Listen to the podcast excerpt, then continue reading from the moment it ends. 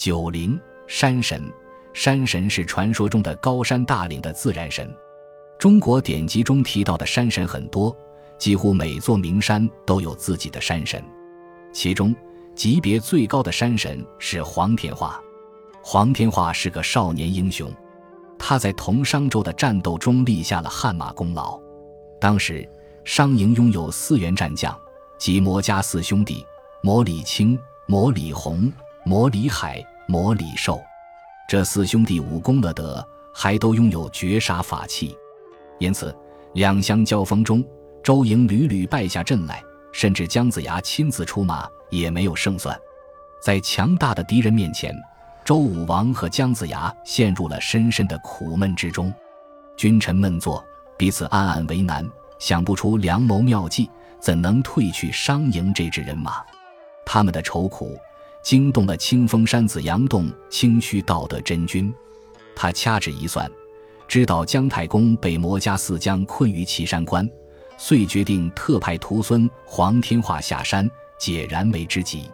黄天化领命，手抱两柄银锤，腰揣法器钻心钉，乘骑怪兽与麒麟，腾云驾雾，飞到了岐山关周营。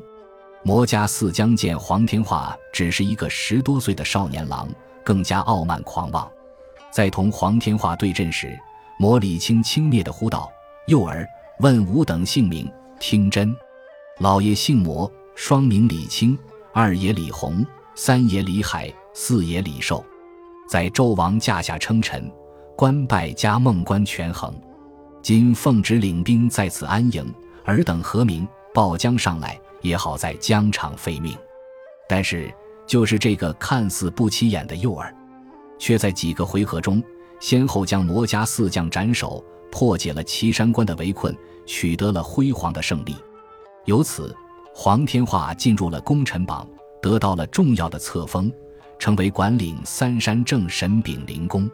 他的手下还有五岳正神，即五岳之首东岳泰山天齐仁圣大帝黄飞虎，南岳衡山司天昭圣大帝重黑虎，中岳嵩山中天崇圣大帝文聘，北岳衡山安天玄圣大帝崔英。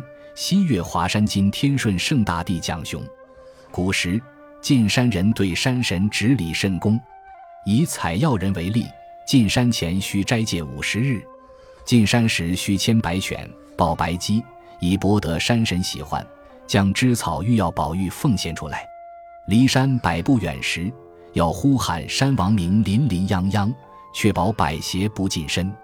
采药人要熟知进山的礼节，只有这样。才能得到山神的庇佑，取得预期的效果。